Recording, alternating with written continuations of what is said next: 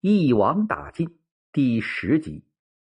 对于一切与人民为敌的家伙来说，他们都不会甘心于自己的失败，也绝不愿意轻易的认输。王新民也是如此。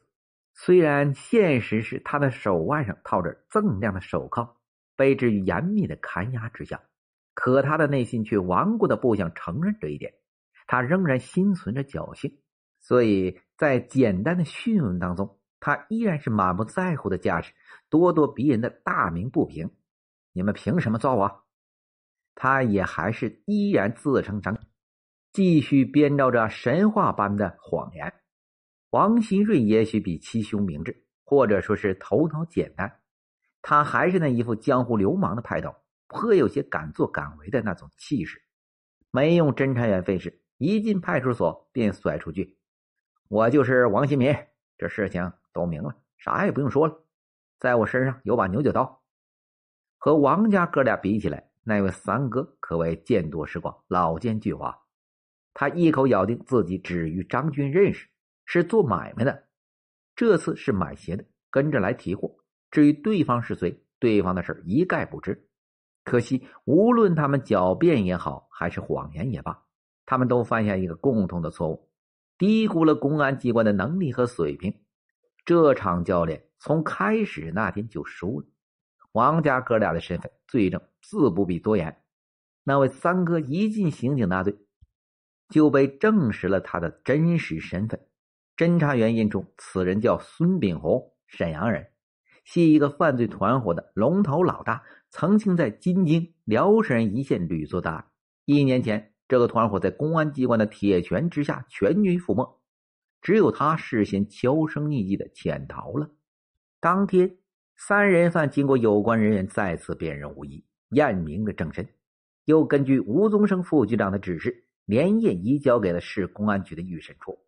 预审处在吴副局长的指挥之下，连夜组成了有科长、处长参加的强有力的预审班子，立即开始了审讯。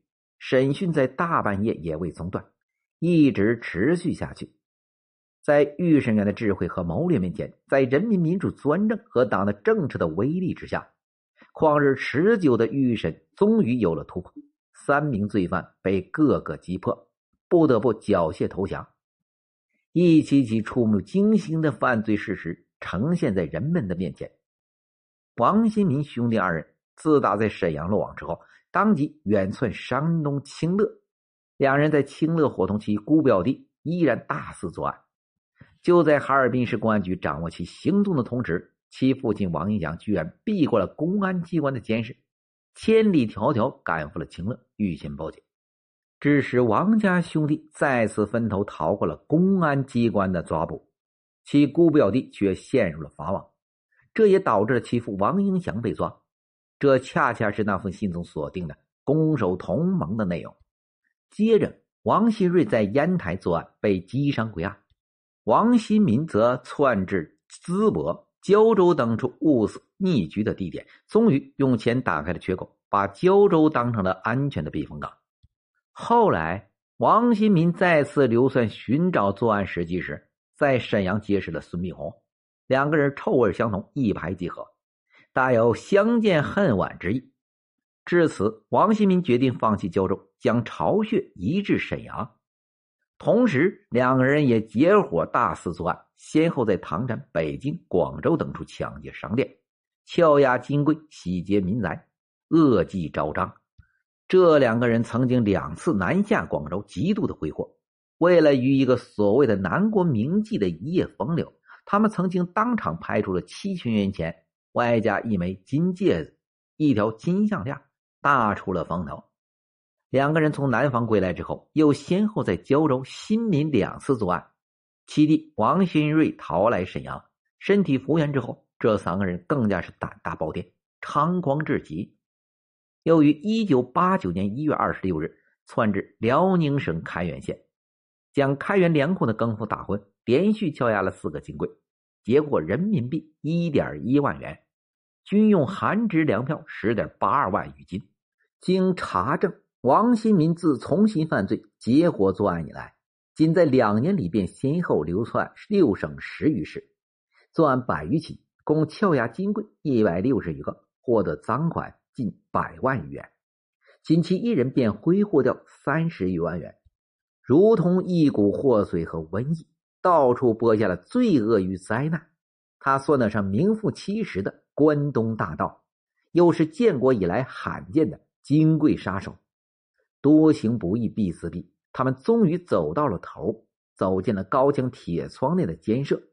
等待着法律与人民的审判，他们似乎没有想到这样的结局，因为一切反动分子都绝不会把自己的失败考虑在内。然而，人类的历史注定他们要失败，王新民他们也绝不例外。这种结局是从他们走上这条毁灭之路的那天就已经开始了，是他们自己为这罪恶的人生亲手画上了一个黑色的句号。同时，这也是历史的必然。他们更不会设想到这一切会来的那样的快。可惜，他们忘了，不是不报，时机未到。天理昭昭，法网恢恢，这一天始终在等待着他们。其实，一切罪犯都逃不过这一天，都注定有一天走上他们这条共同的终点，共同的归宿。对于他们来说。这归宿和结局将是永恒的。